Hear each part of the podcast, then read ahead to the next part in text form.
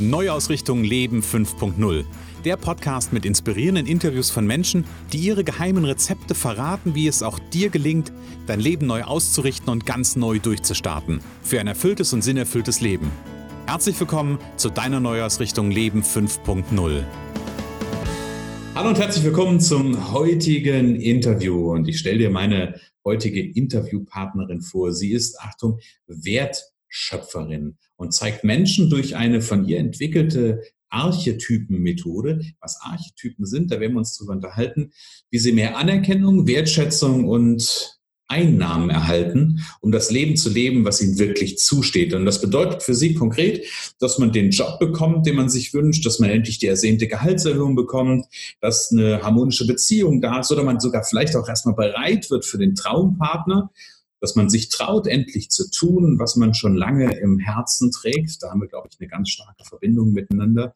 Es geht ja darum, ähm, dass man am Ende möglicherweise seinen Umsatz verdoppelt und man wirklich verdient, was man wert ist, weil wir wissen, und das ist ihr Bogen, wer wir wirklich sind. Und das gelingt, ähm, und das ist ihre Arbeit, indem wir den Code der Persönlichkeit entschlüsseln und so besser verstehen, was man im Leben braucht, um glücklich zu sein. Und ich sage heute, ganz herzlich willkommen, liebe Annelie Eick. Annelie, schön, dass du da bist.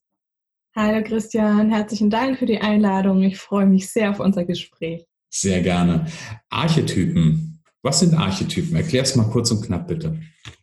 Ja, weißt du, ich äh, überlege schon die ganze Zeit. Eigentlich habe ich die Dinger mal Markenstile genannt. Ähm, mhm. Das ist aber halt noch unbekannter als Archetypen. Ich hätte gerne mal noch einen anderen Ausdruck, aber im Moment sind sie das noch. Im, ähm, ja, es sind im Endeffekt ähm, erfundene Persönlichkeitscharaktere, Persönlichkeitstypen, mhm. denen ich halt einfach bestimmte Namen gegeben habe. Es gibt sechs Frauen-Archetypen, es gibt fünf Männer-Archetypen und ähm, ja, sie sind einfach der Rahmen, um zu beschreiben, was bestimmte Charaktere ausmacht. Vielleicht okay. Äh, kannst du mir, also ich bin ja als ich bin ja ein Mann und ich bin neugierig, welche fünf männlichen äh, Archetypen äh, gibt es?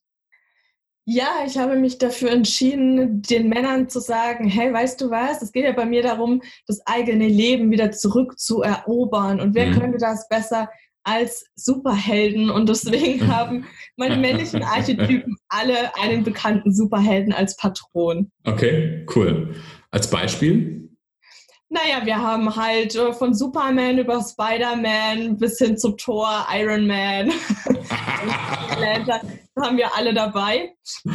Ähm, genau. Um, also sie sind, ich habe schon geschaut, dass sie von ihrer Art des Charakters her auch zu dem meinem jeweiligen Archetyp passen. Mm, okay. So, dass man jetzt unbedingt die ganze Heldengeschichte nachspielt, wenn man dieser Typ ist, aber sie haben schon Bezug auf jeden Fall zueinander. Ja. Okay, ja, cool. Und damit bekommt es ja so ein, so ein, ich hätte beinahe gesagt, so einen spielerischen Aspekt und geht raus aus diesem starren, ähm, aus möglicherweise so einem starren Gedankenkonstrukt. Das finde ich total, äh, finde ich total schön.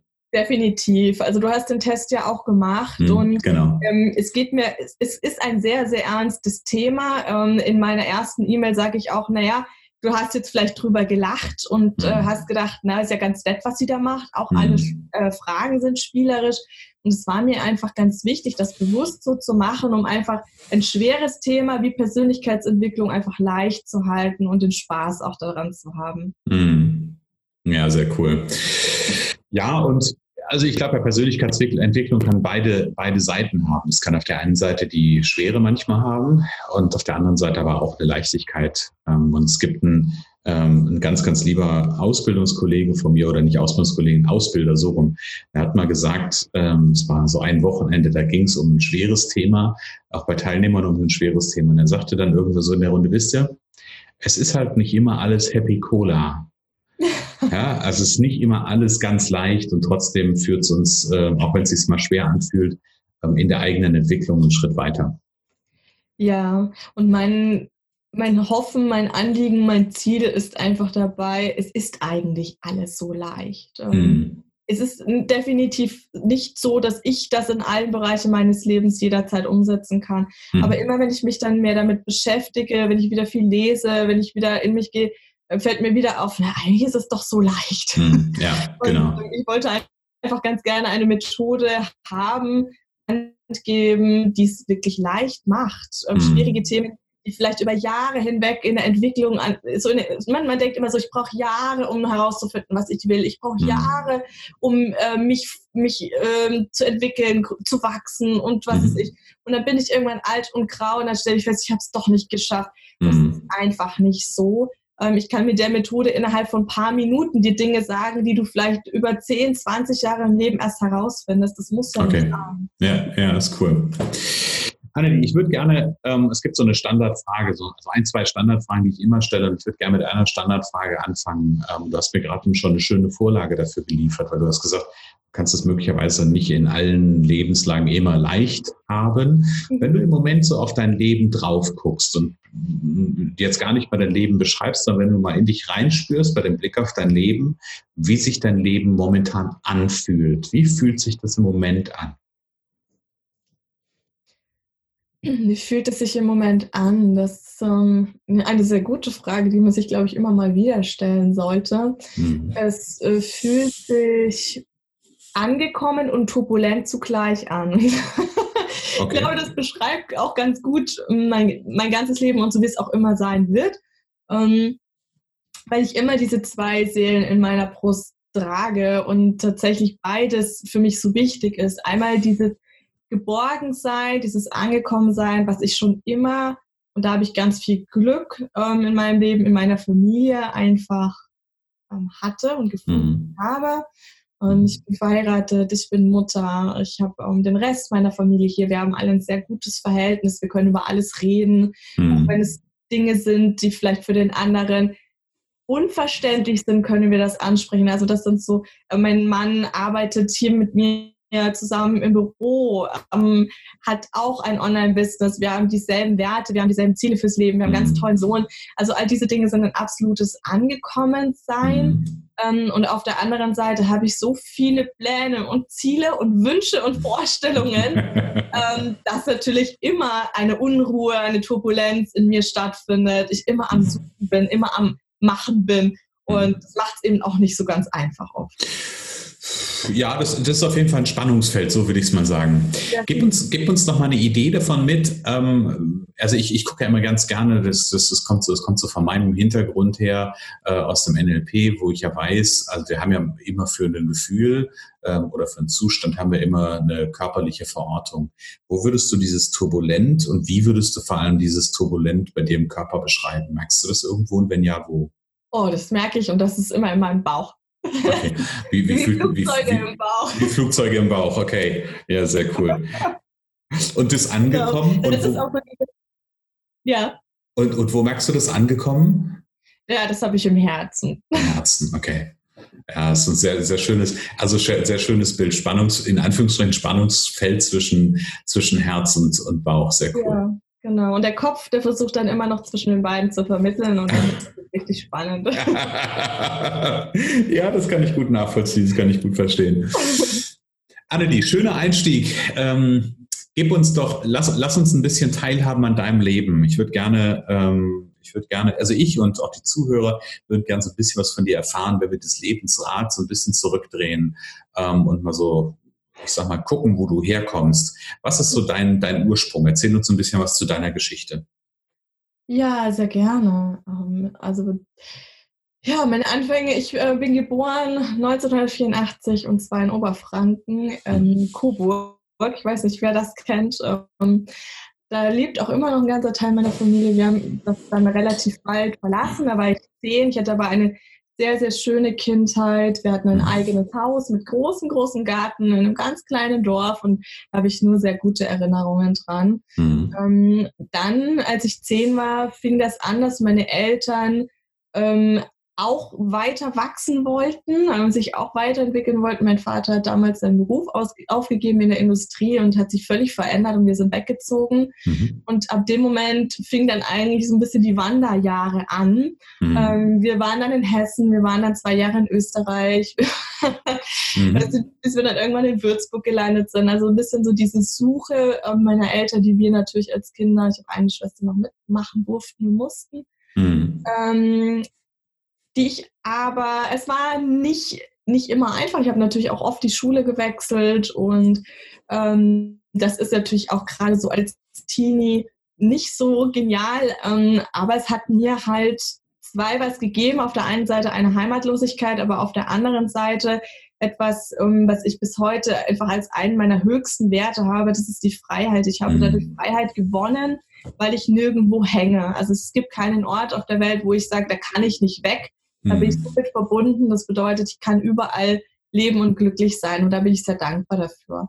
Okay. Ähm, in Würzburg habe ich dann meine Jugend verbracht. Da habe ich meine Schule zu Ende gemacht, habe mein Abitur gemacht, habe meinen Mann kennengelernt. Mhm. Und ähm, da war natürlich dann auch der Punkt, wo ich nach dem Abitur aus der Schule rausfiel sozusagen und gar keine Idee hatte, wo es mhm. hingehen soll. Und das war keine einfache Zeit für mich, ähm, weil auch da wieder dieses Spannungsfeld war zwischen, so ist der Weg eigentlich und ich habe aber eigentlich keine Lust darauf. Ja, okay.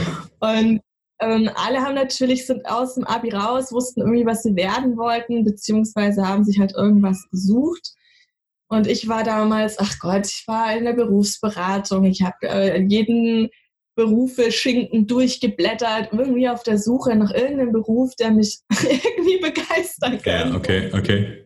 Und ich hatte immer so dieses Gefühl, nein, das ist alles ganz interessant. Ich bin ein sehr neugieriger und viel interessierter Mensch. Ich hätte mhm. mir ganz viele Dinge vorstellen können. Also das mhm. um, war gar nicht der Punkt. Aber ich konnte mir bei vielen Dingen nicht vorstellen, das länger als zwei Wochen zu machen. Okay. Und das war so ein bisschen mein Problem an der Sache. Und das war nicht einfach für mich. Ich habe ähm, damals auf der Schule etwas gemacht, was jeder irgendwie ähm, gar nicht so richtig verstehen konnte und für viele überhaupt kein Thema gewesen wäre. Ich habe ein Jahr nichts gemacht. Hm, okay, aber bist aber auch nicht gereist, sondern bist einfach nur da gewesen, wo du warst und hast da nichts ja. gemacht. Okay. Ich war wirklich einfach nur zu Hause und habe mir überlegt, was will ich eigentlich mit meinem Leben anfangen? Und ja, war aber halt sehr in diesen Gedanken gesteckt, naja, jetzt hast du schon Abi, jetzt musst du ja auch studieren. Mhm. Ja, und das habe ich dann auch angefangen, ein paar Semester, habe da festgestellt, ist alles nichts für mich. Mhm. war einfach eine ganz schwierige Zeit. Ähm, dann habe ich eine Ausbildung gemacht über zwei Jahre. Da habe ich nach der Ausbildung festgestellt, also ich habe bekleidungstechnische Assistentin dann gelernt, weil ich dachte, ach, machst du Modedesign, bist ja kreativ. Mhm. Dann habe ich nach der Ausbildung festgestellt, na, da drin arbeiten will ich auf gar keinen Fall. Okay, okay. Obwohl mir die Ausbildung viel Spaß gemacht hat. Also es war alles so ein bisschen schwierig und ähm, bis ich dann gemerkt habe, okay, du weißt zwar nicht viel, was du oder ne, nicht viel, was du machen willst, aber ich mhm. weiß ganz genau, ähm, was ich nicht machen will und ähm, ich möchte eigentlich nicht angestellt irgendwo arbeiten. Ich kann mir mhm. das vorstellen. Mhm. Ähm, ich möchte selbstständig sein und habe dann nach meiner Ausbildung damals ähm, eine Lehrerin gefragt. Wir hatten ein Fach, das hat sich mit Farb- und Stilberatung beschäftigt. Okay. Ich meine, das ist eigentlich ganz interessant. Ist das ein Beruf? Mhm. Mhm. Sie sagte, ja. Ich habe davon vorher noch nie was gehört. Und das hat mich aber irgendwie begeistert und dann habe ich mich kundig gemacht und habe dann damals ähm, ein Fernstudium zur Imageberaterin gemacht. Okay. Hab dann noch so einen kleinen Umweg gemacht, dachte mir, naja, gut, jetzt bist du 23, hast kein Geld, hast zwar eine eigene Wohnung, damals mit meinem ähm, damaligen Freund, heute Mann, zusammen brauchst du irgendwie Geld, naja, suchst du dir was, dann bin ich in ein großes Modehaus gegangen. Die haben mich auch sofort genommen, da war okay. ich dann drei Monate und habe gedacht, geht ruhig. es war wirklich eine spannende Zeit. Ich habe manchmal das Gefühl gehabt, ich renne jetzt mit dem Kopf gegen die Wand, weil ich so mhm also es war von der Arbeit her nicht schlimm, aber es war so dieses, es war für mich ein ganz interessantes Erlebnis. Dieses, du hast irgendwie dann acht, neun Stunden, die musst du da verbringen, egal ob du was zu tun hast oder nicht, egal ja. ob es irgendwas gibt, was du machen kannst. Ich habe mich so langweilt wie noch nie in meinem Leben. Ja. Ich bin raus, ähm, habe meinem Mann gesagt, du weißt du was, äh, es tut mir leid, aber ich habe gekündigt. Und er sagte, Gott sei Dank. ist ja auch eine schöne Bestätigung dann an der Stelle. Ja, ne? total. Ich hatte ein bisschen Angst, was äh, so der Rest sagen wird. Und alle sagten, mhm. oh mein Gott, gut, dass du es gemacht hast. Du warst so schlecht gelaunt, was so mhm. schlecht war. Dann bin okay. ich gesprungen ins kalte Wasser. Ich hatte wirklich gar keine Ahnung, keine Strategie. Ich hatte gerade meine zwei ersten Ausbildungsteile. Habe okay. gesagt, jetzt mache ich mich selbstständig. Ja da war ich noch jung genug, um das einfach so zu machen. Und es mhm. hat, ähm, glaube ich, aus dieser Naivität heraus funktioniert. Hm. Ich hatte keinen Businessplan, ich hatte eigentlich überhaupt gar keinen Plan. Ich habe mein Arbeitszimmer umgeräumt, habe gesagt, so das ist jetzt mein Beratungsraum. Okay. Ähm, alte Wohnung, vierter Stock. Die Leute mussten dann da immer hochmarschieren, oh Gott, und dann immer der Stress, oh Gott, ich muss mein Bad noch putzen, wenn dann jemand aufs Klo muss und so. Mhm. War ganz spannend. Nach einem Jahr konnte ich mir dann aber ein Beratungsstudio in der Stadt leisten, mhm. ähm, mit einer Fotografin zusammen. Das hat natürlich gut gepasst und ich habe ganz, ganz viele Dinge in der Zeit gemacht. Das war ganz wunderbar. Also diese Farb- und Stilberatung. Ich war mit den Leuten einkaufen. Ich war bei den Leuten zu Hause, habe die Kleiderschränke ausgeräumt. Echt cool. Ähm, ja, war super. Ich war als Visagistin viel unterwegs bei Filmdrehs und Katalogproduktionen. Ähm, ich war in der Jury ähm, bei so Modelwettbewerben. Mhm. Ähm, ich habe Bräute gestylt, ich habe Firmenschulungen gegeben. Also im Endeffekt alles, was dieser Bereich ähm, äußere Wirkung so mit sich gebracht hat. Und es war ganz, ganz großartig. Ja, krass. Frage dazwischen. Wie hast du es damals geschafft, als du gestartet bist? Wie hast du es damals geschafft, mit, wenn du keinen Plan und nichts hattest, deine Kunden zu gewinnen? Das frage ich mich heute auch. okay. Das frage ich mich auch. Das, äh, ist, ähm, ich weiß nicht, es ist vielleicht Glück auf der einen Seite, eine doch relativ kleine Stadt auf der anderen Seite. Mhm. Ähm, ich habe nie Probleme gehabt, auf Menschen zuzugehen, ähm, mit Menschen zu sprechen. Mhm. Ich habe damals wirklich, ich habe mir ein paar Flyer gedruckt und ein paar Visitenkarten, die waren auch nicht wirklich gut. Ich habe mir eine Webseite aufsetzen lassen, die war auch nicht wirklich gut. Mhm. Aber es hat sich relativ schnell rumgesprochen. Ich hatte einfach viele Kontakte dann zur Presse, okay. ähm, richtig freundschaftliche sogar, mhm. ähm, viele Kontakte zu Fotografen ähm, wenn die Firmen halt gegoogelt haben, irgendwie Farb- und Stiltraining, dann kam ich da recht schnell auf Platz 1, weil es gab sonst nicht jemanden groß. Also ich hatte da keine große Konkurrenz. Okay. Ähm, das hat sich sehr, sehr leicht irgendwie so ergeben. Ich glaube auch, und da habe ich viele Menschen schon getroffen, vielleicht kannst du das auch bestätigen, du hattest ja auch ein sogenanntes Offline-Business, mm. das doch andere Regeln ein bisschen leichter war, ähm, als jetzt zum Beispiel Online-Kunden zu generieren, weil doch dieses Empfehlen, dieses Weitersagen noch ein bisschen besser funktioniert. so ist mein Gefühl dazu. Ja, bin ich grundsätzlich total bei dir. Also das ist, ähm, ich bin ja darüber hinaus auch in einem, in einem Unternehmernetzwerk, weil ich, weil also auch, auch mit dem, wo, wo ganz viele Leute sich treffen oder wo sich Unternehmer treffen mit ihren Offline-Businesses ja. ähm, und sich da gegenseitig einfach Empfehlungen aussprechen, weil das ist ähm, ja, ich glaube, das ist also A, glaube ich dran, dass das eine ganz, ganz wichtige Methode ist, auch mhm. die zu nutzen, ähm, die Kraft der Empfehlung quasi zu nutzen. Ähm, ja, und gleichzeitig, ähm, was mich daran noch, noch triggert, ist noch eine andere Geschichte. Es ist, da kommen Menschen zusammen, ähm, sind über 50 Unternehmer, die halt auch miteinander wachsen. Ja, das ja. ist nochmal so ein anderer Aspekt, genau. Genau, ja, klar, so Unternehmertreffen, da war ich auch. Oder dann der Friseur gegenüber, mit dem mhm. halt Kooperation. Also solche Sachen sind dann einfach sehr schnell und einfach entstanden. Mhm. mhm. Okay. Also hast du schon immer auch geguckt danach, wo kannst du mit Menschen zusammen ähm, etwas machen? Ich habe ja in unserem Vorgespräch, nee, stimmt nicht, habe ich noch nicht in unserem Vorgespräch, seit in einem letzten Interview so, habe ich davon gesprochen, dass ich momentan sehr auf so einem Co-Creation, ähm, in Anführungsstrichen, Trip bin. Ja. Ähm, und das, das, das spricht ja auch so ein Stück weit dafür, ja. Also zu gucken, wo gibt es Kooperationspartner, wo gibt es Unterstützer, wo kann ich mich möglicherweise gegenseitig unterstützen, ja, wo, wo, wo funktioniert das? Ja, ja, definitiv. Das ist mhm. ganz, ganz wichtig. Damals hat es sich für mich ähm, automatisch ergeben.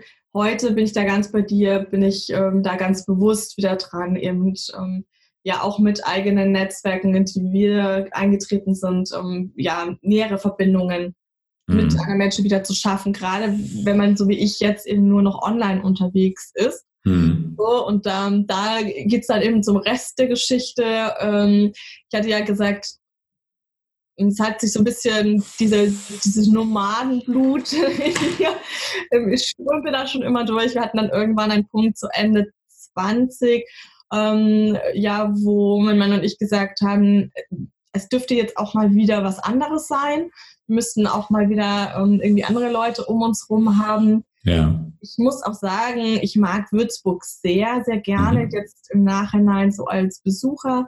Und es war jetzt nicht so die Stadt, in der ich so ganz glücklich war.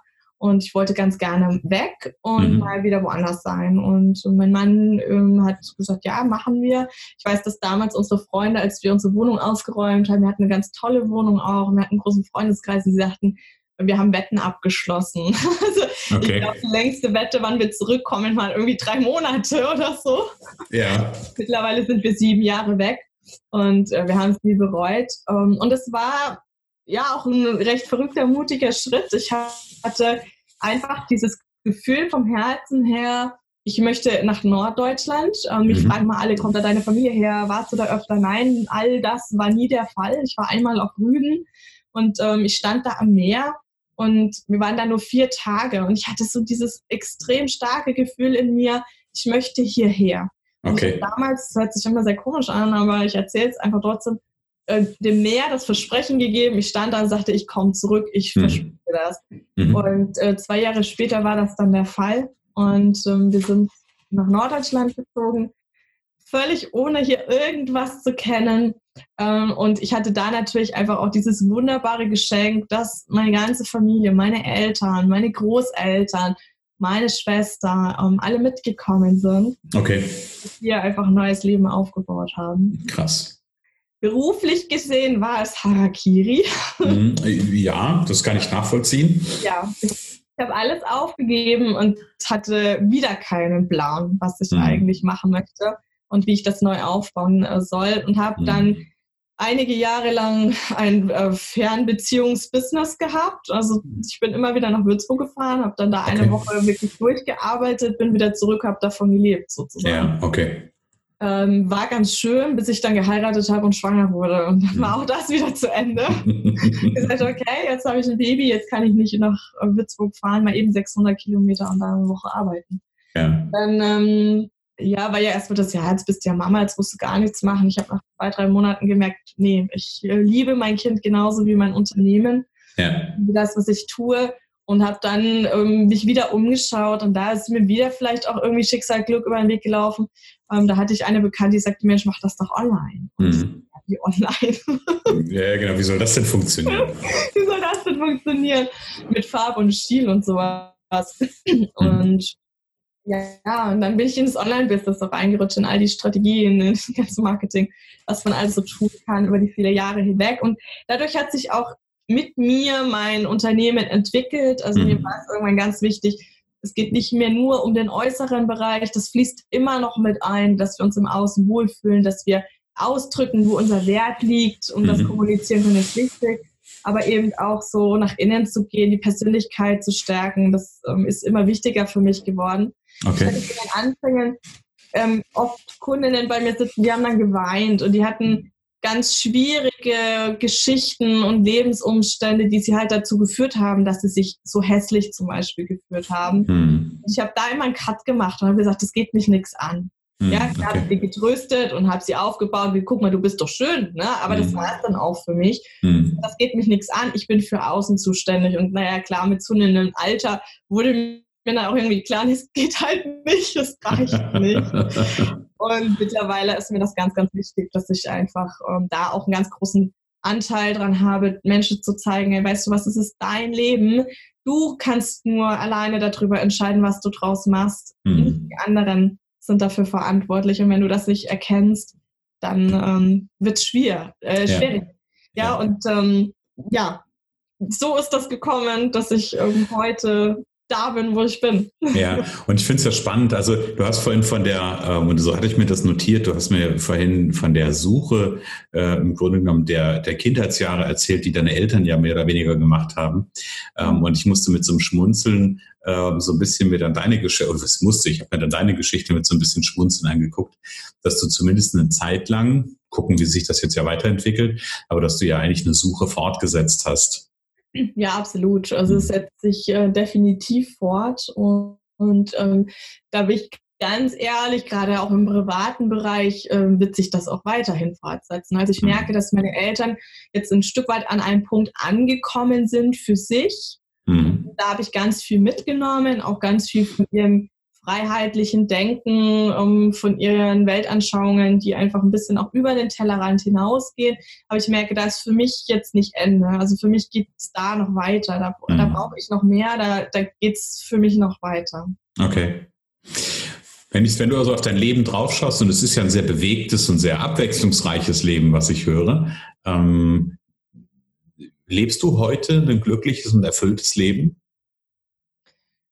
Ähm, ich bin definitiv dankbar für alles, mhm. was ich lebe, was ich hier habe. Mhm. Ich ähm, gehe mal stark davon aus, dass Menschen, die das von außen sehen, sagen, hey, weißt du was, jetzt ist doch gut. Ne? Mhm. Also jetzt bist du verheiratet, jetzt hast du ein Kind, jetzt, äh, ich lebe hier auf einem großen Hof, ähm, allein unser Teil hat 180 Quadratmeter, wir haben einen Riesengarten. Mhm. Ähm, wir, haben, wir sind selbstständig, wir können reisen, wann wir wollen. Wir, ich kann schlafen, solange ich will, ich kann meinen Tag gestalten, wie ich will. Also all diese Dinge mhm. sind genauso geworden, ähm, wie ich sie mir immer gewünscht habe. Wir haben hier mehr Generationen wohnen. Also ich habe hier eben meine Schwester mit ihrem Mann, mit den zwei kleinen Mädchen, mhm. meine Oma, meine Eltern. Also es ist alles perfekt. Wir haben mhm. Tiere von Pferd, Hund, Katz, alles.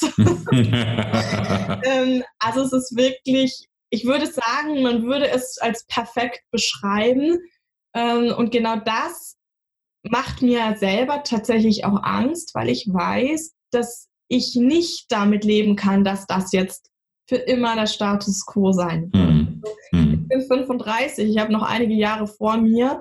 Wir mhm. haben noch viele ähm, Visionen für unser Leben.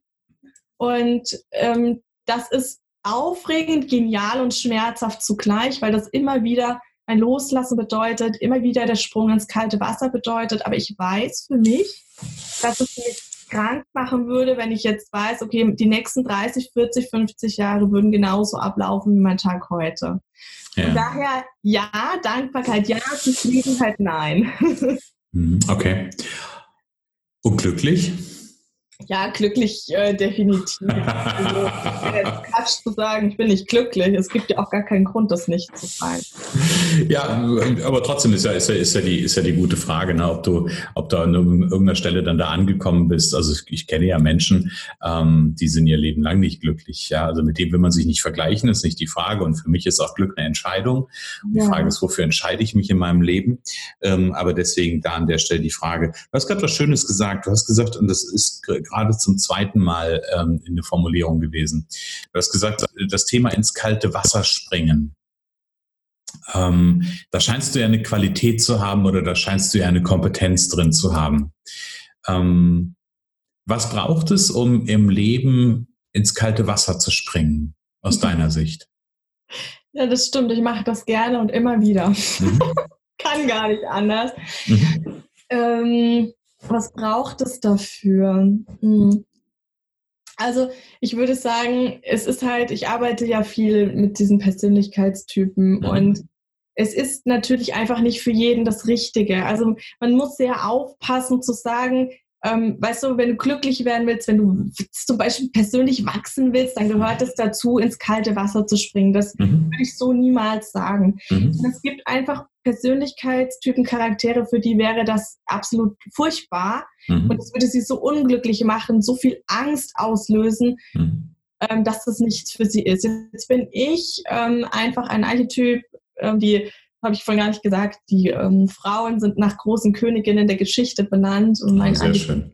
Ähm, Kleopatra von Ägypten, mhm. der ist einfach sehr, sehr ja, mutig. Ich habe vorhin schon gesagt, ich bin sehr freiheitsliebend. Also mhm. das steht bei mir über ganz, ganz viel. Mhm. Ich bin extrem neugierig und ich bin auch sehr abenteuerlustig. Und das sind natürlich alles Qualitäten meiner Charakterzüge, die das leicht machen. Mhm. Ich brauche es auch. Und das ist auch was, wo ich lange ähm, geforscht habe und auch bei mir selber lange nicht wusste, ähm, was brauche ich denn? Also es gibt so viele Dinge, die wir tun, und die fühlen sich dann irgendwie nicht gut an und dann zweifeln wir immer an uns selbst. Mhm. Denken, ja, mein Gott, warum kann ich das nicht und warum funktioniert es bei mir nicht und das muss sich doch gut anfühlen, jetzt sei doch mhm. mal zufrieden. Mhm. Ja, genau. Dinge. Ähm, und dann plötzlich zu verstehen, ja, das ist vielleicht bei meinem Nachbarn oder bei meinem Nebenmann perfekt, aber es ist eben nicht das, was ich brauche, um mhm. erfüllt und glücklich zu sein. Und ich ähm, weiß halt, dass ich in, in immer gleichen Strukturen, in immer gleichen Abläufen, in viel Sicherheit und Geborgenheit eingehe. Aber das ist mhm. für andere eben genau das Richtige. Deswegen muss man da sehr, sehr gucken. Und aufgrund dessen springe ich gerne ja, und habe gerne, gerne was Neues. Brauch, ja, ich finde ich total spannend, weil ich, ich äh, bei mir, bei mir gehen immer so Bilder auf, ne? Und du hast ja vorhin so erzählt, ähm, dass du ja sehr, dich sehr, also wir hatten ja das, die Einstiegsfrage mit angekommen und äh, turbulent zugleich. Und da hast du ja gesagt, dass das, das Angekommene ist eigentlich so dieses, ähm, dieses Umfeld, was dir Halt gibt, ähm, mit, mit deinen Eltern, mit, dein, mit deiner Schwester etc. Ähm, ist es auch das, dieser Halt, also in deinem Fall, wir müssen es jetzt ja gar nicht, gar nicht pauschalisieren und sagen, dass das für jeden was ist, aber ist es in deinem Fall auch genau dieser Rückhalt, den du hast, um ähm, den, den Mut haben zu können? Für mich, für mich ist eine Qualität Mut, äh, um springen zu können ähm, bin ich ganz fest davon überzeugt, dass das der Punkt ist. Und das ist mhm. genau das, was ich meinem Kind mitgeben möchte. Dieses zu 100 Prozent in jeder Situation, egal wofür ich mich entscheide, egal was ich mache, zu wissen, dass alle anderen hinter mir stehen. Mhm. Dass da niemals jemand sein wird, der sagt, das war jetzt aber blöd oder jetzt brauchst du mit mir nicht mehr reden, was mhm. da alles so in Familiengeschichten vorkommt. Ja, ja. Ich weiß, dass egal was ich mache, sie sagen werden, okay, ähm, ist vielleicht krass, wäre jetzt nicht unseres, aber wenn du meinst, du möchtest das machen, dann mach das. Mhm. Und diese Sicherheit zu haben, ich finde, dass das ist das Normalste auf der Welt, was ich als Mutter, als Eltern meinem Kind geben kann und muss.